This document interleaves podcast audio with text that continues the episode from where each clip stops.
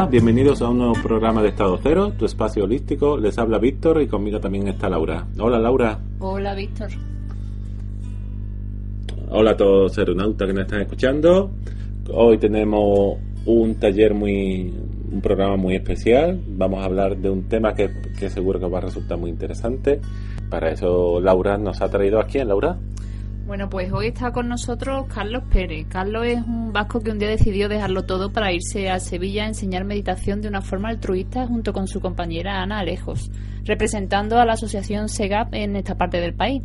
SEGAP es un centro de antropología psicoanalítica que utiliza la meditación como técnica para el despertar de la conciencia.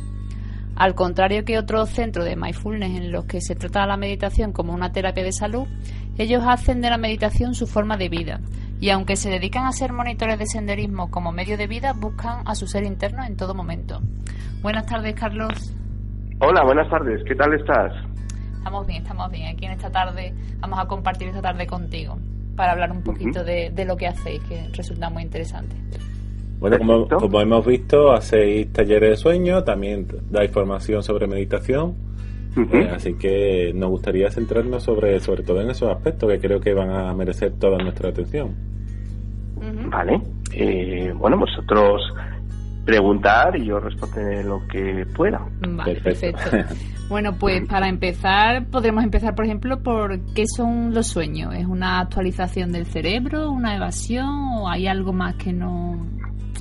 Bueno, eh, comentaros que hay muchos tipos de sueños. Entonces, hay sueños que reflejan un poco las vivencias del día, hay sueños, digamos, que conectan con el inframundo, como pueden ser las pesadillas, y hay sueños que vienen desde las partes superiores del ser, ¿no? Son que, que vienen por exaltación de los sentidos superiores del ser humano, y estos, y estos sueños a veces pueden contener mensajes que pueden ser, eh, que pueden ser reveladores para nuestras vidas pueden tener, eh, pueden ser premonitorios sobre cosas que pueden pasar en el futuro o pueden ser sencillamente mensajes para, para que nosotros podamos sacar de ellos conclusiones positivas sobre nuestra forma de manejarnos en la vida, en el mundo, y podamos desarrollar y despertar nuestra conciencia gracias a ellos.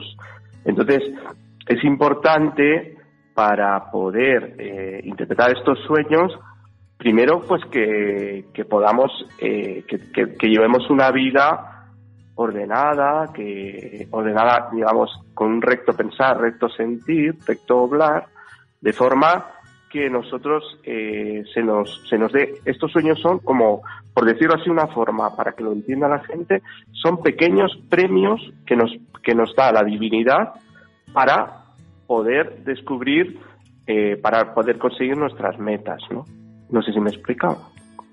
Sí, sí, eh, hombre, eh, son, son mensajes que, a los que hay que prestar mucha atención. Eh, cuando, cuando dormimos y cuando tenemos sueño, hay alguna, algunos aspectos que nos desconciertan mucho. ¿Hay algún asunto a los que debemos prestar una, una, una atención especial dentro de estos Mira, en primer lugar, nosotros hemos estado un poquito investigando sobre todos estos temas y eh, este, a este asunto en, en, Oriente, en el budismo, se le conoce por el yoga del sueño. Entonces, el yoga del sueño, eh, primero para, para interpretación de los sueños, lo que tenemos que eh, hacer que poder que, que, estos sueños, o sea, hacer que, que, sean prolíficos estos sueños. Quiero decir, eh, mm, prepararnos de forma, tener una serie de características para, para, intentar soñar, ¿no? Entonces, hay una serie de recomendaciones, eh, como por ejemplo, pues por, por, ejemplo, dormir orientados al norte, que nuestra, que nuestra estancia sea bien, bien perfumada, que tenga la temperatura ideal, que nosotros, eh, antes de acostarnos en la cama, pues hagamos, por ejemplo, eh, nos relajemos, por ejemplo, una meditación es muy bueno para todas las tensiones del día.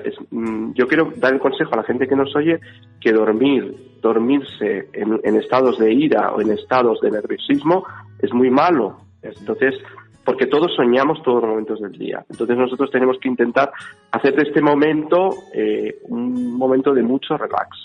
Entonces eh, nosotros eh, tenemos que tener una buena almohada, un buen lugar para dormir, que estemos cómodos, que entonces hacer un poquito a, este, a, todos estos temas se le llama yoga del sueño. Entonces nosotros lo que hacemos guardamos debajo de la almohada un bloque de notas porque eh, cuando estos sueños aparecen, nosotros podemos ir despertándonos varias veces durante la noche y entonces eh, eh, apuntar un poquito todas estas cosas que estamos soñando, porque cuando nosotros, el, sueño es un, un, cuerpo que sale de nosotros, ¿no? Entonces, si nosotros nos movemos mucho, este cuerpo se puede perder la memoria de lo soñado. Entonces, es importante apuntar esto que hemos soñado, si, soñamos con una ballena, por ejemplo, apuntamos que hemos soñado con una ballena y luego estudiamos un poco la simbiología, la simbología de lo que quiere decir esto, ¿no? Entonces, eh, mm, hay una serie de reglas, como pueden ser los, las analogías, los contrarios. Eh, hay una serie, nosotros eh, lo explicamos esto en nuestro de meditación, y entonces ya procedemos a la interpretación. Es bueno, por ejemplo, es, estos, a, esto, a este sueño, a esto le llamamos el hecho inicial.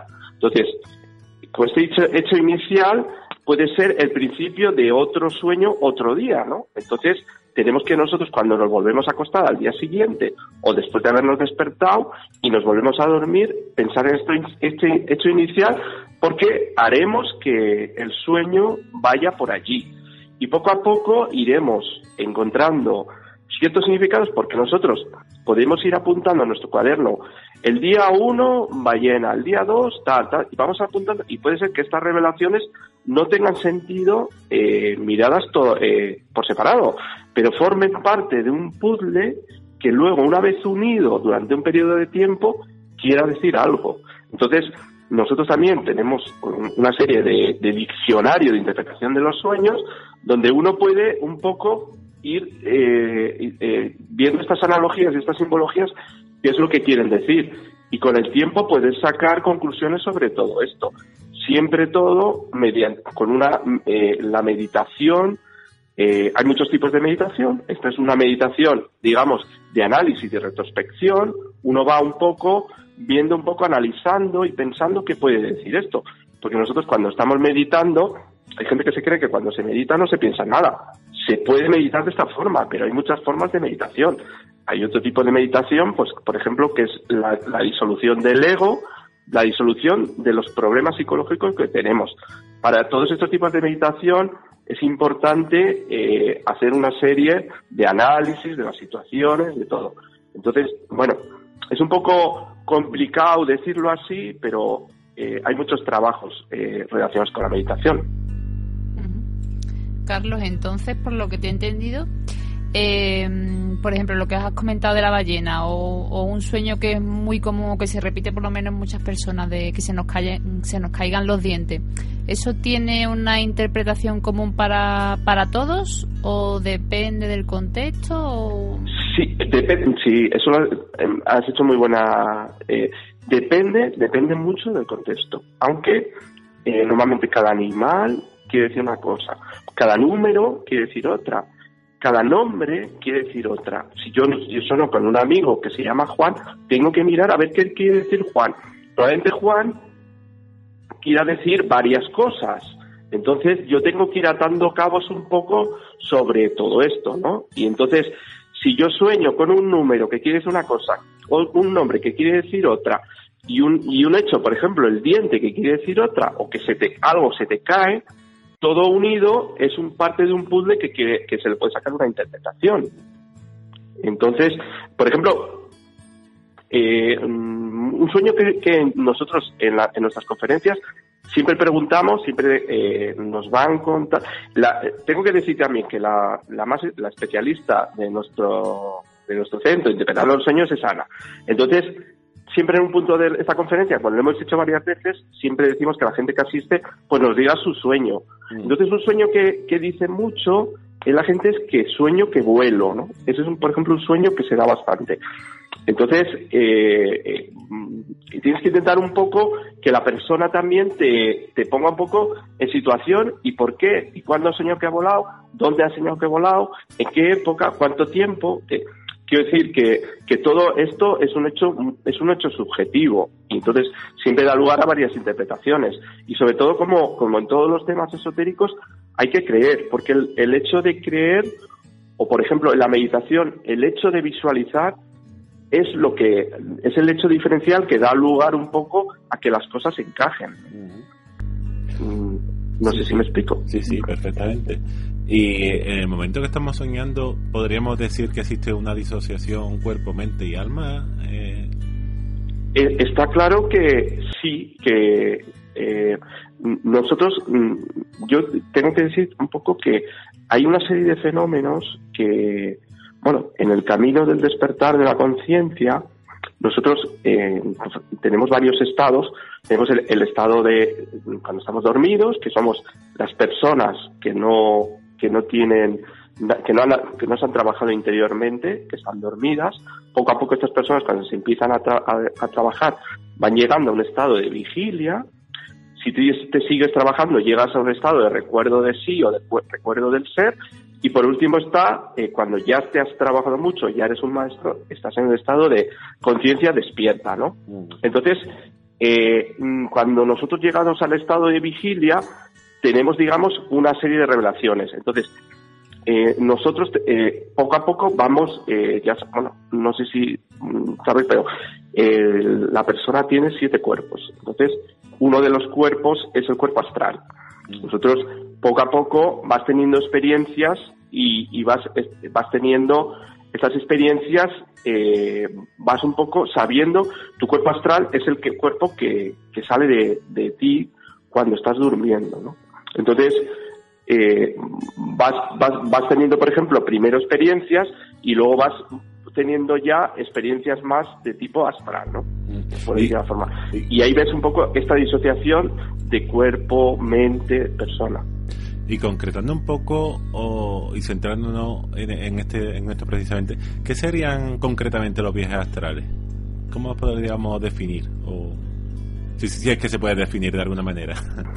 Vale, eh, bueno, yo primero me gustaría decir que eh, nosotros en nuestro centro, eh, nosotros estudiamos una asignatura, por decirlo de alguna forma, que no la vas a encontrar en las universidades, que no la vas a encontrar en las academias que es el esoterismo. Entonces, eh, yo para mí esto tiene mucho valor porque solo una serie de personas lo, lo, explican, lo, lo enseñan altruistamente, ¿no? Entonces nosotros pues somos una de esas personas y hay más centros que también los enseñan. Quiero dar un poquito el valor que tiene todo esto. Nosotros tenemos un curso, digamos un curso inicial, donde en un año vas viendo una serie de temas relacionados un poco con el esoterismo, como puede ser pues los mantras, los chakras, el prana, el karma, el yoga, la cábala, los viajes astrales, ¿no? Entonces, los viajes astrales que me preguntas pertenecen un poco a la cuarta dimensión. O sea, nosotros, eh, cuando nosotros trabajamos, podemos percibir, eh, podemos, eh, las, las, personas que están muy desarrolladas, mm, no lo digo yo, digo la gente que está muy desarrollada y que por eso vamos estudiando un poco para, para hacer todo este tipo de, de, fenómenos de cuarta dimensión. Uno de los fenómenos de cuarta dimensión es el viaje astral, como puede ser el estado de Ginas, que es otro fenómeno de la cuarta dimensión. De todas formas, ya para hablar un poquito más largo y tendido esto, yo sí que remito a que la gente intente un poco eh, iniciar unos estudios de este tipo Bueno, ¿y cómo se relaciona? Ya, ya lo ha comentado anteriormente, pero, pero lo, verdad, lo cierto y verdad es que debe estar muy relacionado el sueño con la meditación, como ha comentado.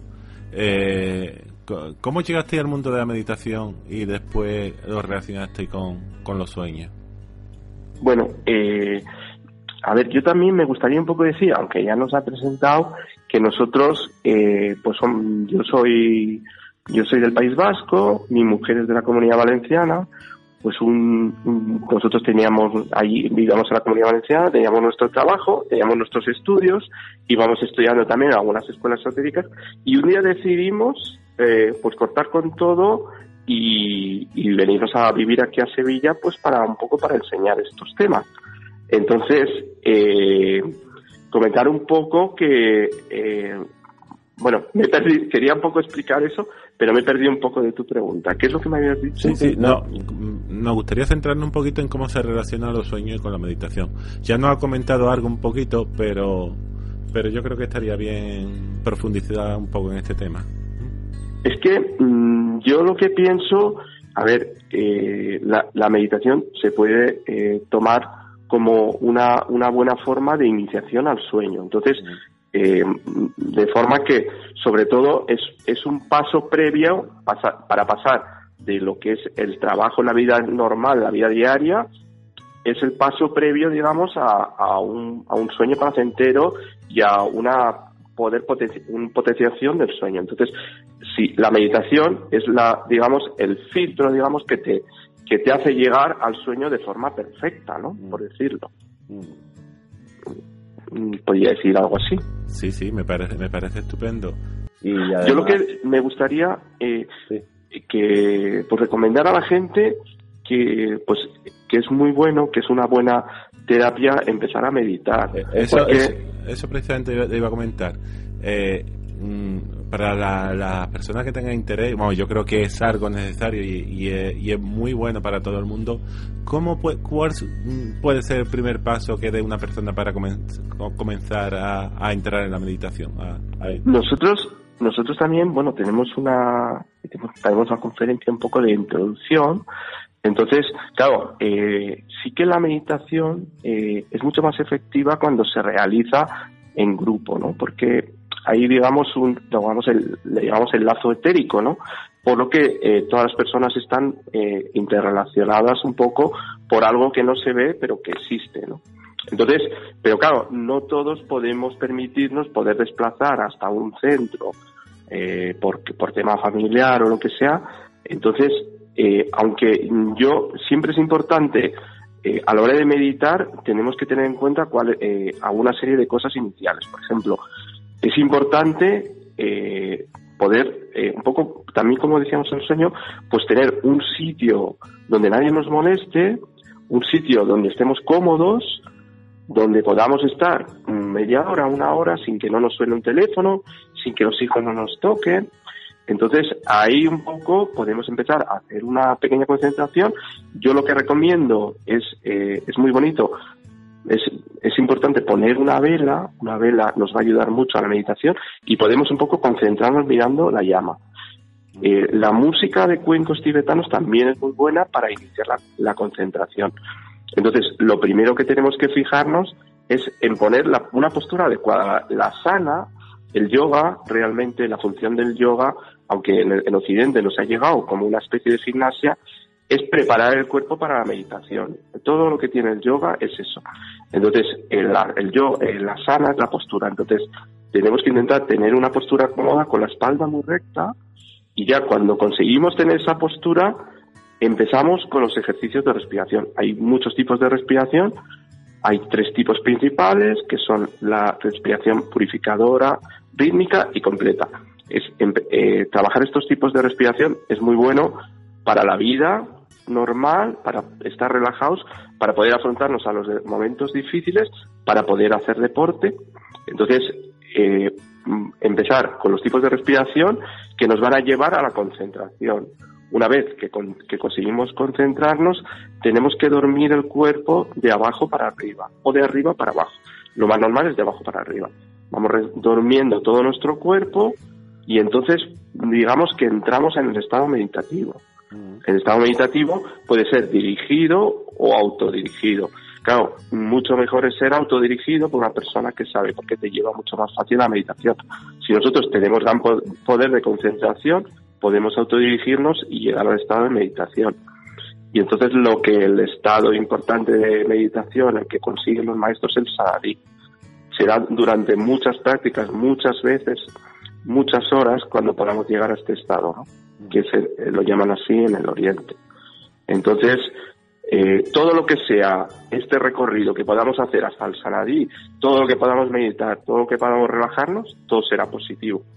Y un poco también comentar que no se puede, eh, lo digo siempre, no se puede salir del fútbol y ponerte a meditar. Mm. Tenemos que llevar una vida. Sí que una actitud, una actitud meditativa antes. Mm. Claro, entonces yo recomiendo, pues está claro que después de un concierto de heavy metal no se medita nada bien. Entonces, eh, intentar llevar una vida, pues música tipo Enya, música clásica, eh, lleva a salir a la naturaleza. Nosotros hacemos senderismo porque es bueno, es muy bueno para el cuerpo. Bueno, hay una teoría, la teoría de los tres centros, que también es otra que lo eh, del Tíbet, ¿no? Entonces, cada vez que tenemos que ten- tener equilibrio en los tres centros, entre el, centro motor, el centro emocional y el centro sexual. Entonces, cuando tiramos mucho de un centro, por ejemplo, del mental, por ejemplo, hemos estado esforzándonos todo el día en el ordenador, pues tenemos que equilibrar los centros. ¿Cuál- ¿Qué es lo que tengo que hacer? Pues, eh, eh, pues por ejemplo, eh, darme un paseo, mover un poco el cuerpo, o luego, si, si en cambio, por el contrario, he caminado mucho y estoy muy cansado, ¿qué tengo que hacer? Pues hacer algo que me haga eh, eh, mover el centro sexual un poco con música clásica, digamos, y siempre tener, buscar el equilibrio, ¿no? Entonces, al final, eh, la meditación formará parte de este equilibrio. Pues, pues sí, muy interesante. De hecho, animamos a todos nuestros oyentes que se pongan a ello porque, porque es algo que, que lo van a agradecer. Y Podría un poquito también, bueno, deciros que, que quien esté interesado, yo le dejo mi teléfono. Eso es lo que te íbamos a comentar, Carlos. Si alguno de nuestros oyentes se quiere poner en contacto con vosotros, dónde está vuestro centro, ¿y eso quieres comentar algo? Te digo el teléfono, mira, 610 90 77 39. 610 90 77 39. Yo soy Carlos. Y me puedes llamar aquí, me puedes poner un WhatsApp o me puedes escribir a info arroba centromeditación.com info arroba centromeditación.com centromeditación.com es nuestra web también. A través de todas estas formas decir que el, el próximo lunes día 4 creo que es empezamos el 4 empezamos un curso de meditación a las 8 y cuarto en la calle Divino Redentor 9 segundo B de Sevilla. De Sevilla, importante. Pues estupendo, pues la verdad ha sido un placer tenerte aquí con, con nosotros esta tarde y muchas gracias por, por, por, su, por tu atención. Por tu Carlos. tiempo. a vosotros y ya sabéis que cuando queráis podéis eh, contar con nosotros también, tanto conmigo como con Ana, que a ella sí que le falta también que la conozcáis porque también os va a gustar lo que os va a contar. Perfecto, pues, En pues otra ocasión. e- esa cita queda, queda pendiente. La hablaremos próximamente. Muchas gracias. Muchísimas gracias y hasta luego. ¿eh?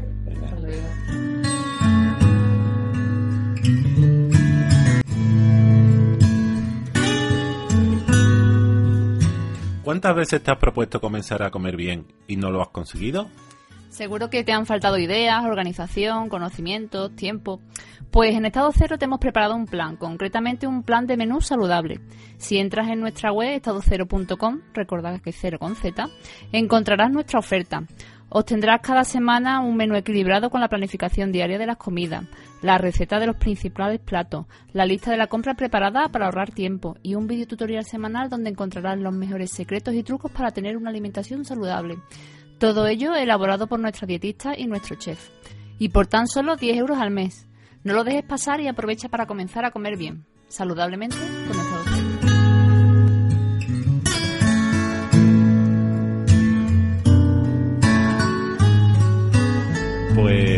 hasta aquí nuestro programa de hoy. Eh, espero que, que les haya parecido tan, tan interesante como nosotros.